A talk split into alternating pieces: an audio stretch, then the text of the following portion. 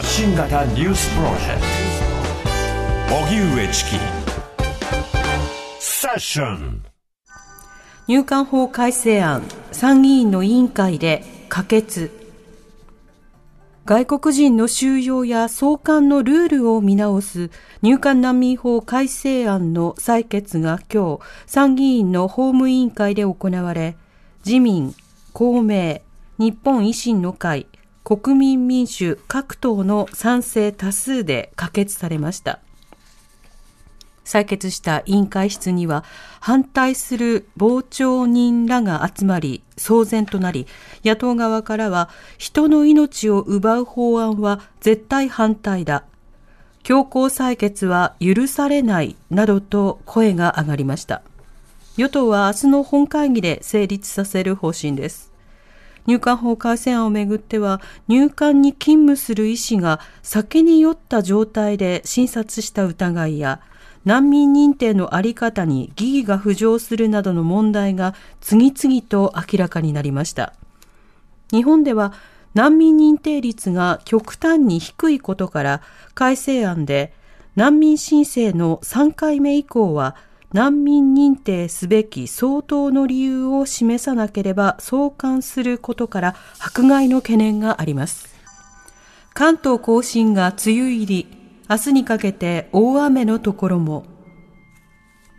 気象庁は今日、関東甲信が梅雨入りしたとみられると発表しました。平年より1日遅く、去年よりも2日遅い梅雨入りです。また梅雨前線と前線上の低気圧の影響で西日本と東海関東甲信では明日にかけて大雨になるところがあるとみられ気象庁は土砂災害や河川の氾濫低い土地の浸水などに警戒するよう呼びかけています。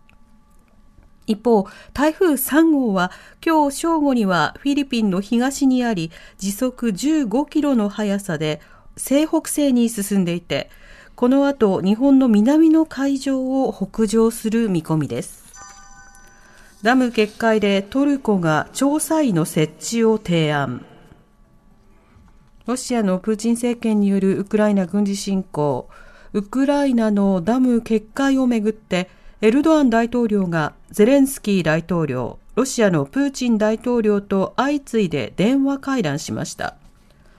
トルコ大統領府が明らかにしたもので、ダム決壊の原因究明に向け、ウクライナとロシアの専門家や国連、トルコを含む国際社会による調査委員会の設置を双方に提案したということです。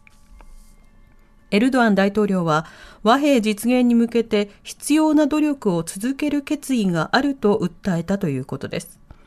一方、ウクライナ非常事態庁によりますと、決壊したダムがある南部ヘルソン州では、ウクライナ側が支配する地域だけで2600以上の住宅が浸水していて、現地では取り残された人々に対し、水などの支援物資が供給されています。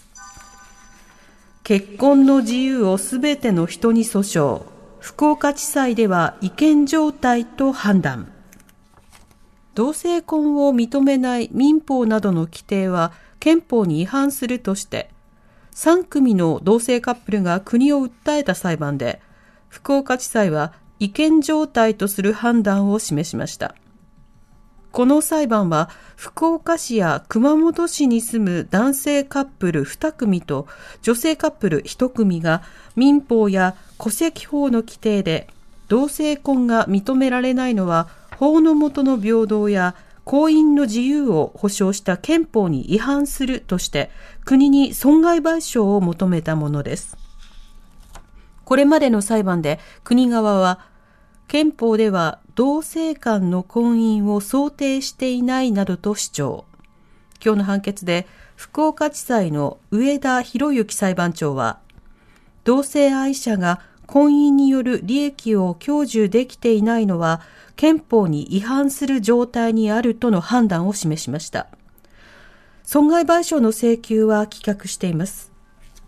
結婚の自由をすべての人に訴訟では、これまで違憲、違憲状態、合憲と判断が分かれていました。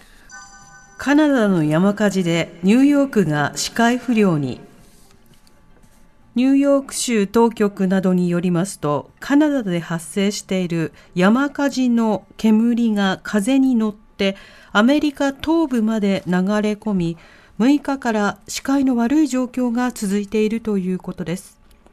山火事の煙はニューヨークからおよそ350キロ離れた首都ワシントンにも到着。議会議事堂やホワイトハウスなどに煙がかかっていて、ホワイトハウスの報道官によりますと、すでに600人以上の消防士らを派遣するなどして、カナダ政府の消火活動を支援しているということです。また、CNN テレビによりますと、およそ7500万人が注意報の影響下にあり、各州などは市民にマスク着用を推奨、屋外での活動を控えるよう求めているということです。池田小の児童殺傷事件から22年。2001年、大阪教育大学附属池田小学校で児童8人が犠牲となった事件から今日で22年となり、学校では遺族や在校生らおよそ760人が参加して追悼式典が行われました。事件当時、6年生の担任だった真田匠校長は、何か事件事故が起きた際は自分ごとと捉えて対策を練り、改善に努める姿勢が大切だと強調。学校教育の力で人を守る側、支える側の人間を育てることを目指すと述べました。一方、2008年に東京秋葉原の歩行者天国で17人が無差別に殺傷された事件から15年となり、現場の交差点には犠牲者の友人らが訪れ、祈りを捧げました。おしまいに株価と為替の動きです。今日の東京株式市場日経平均株価は昨日に比べ272円ほど安い3万1641円27銭で取引を終えました。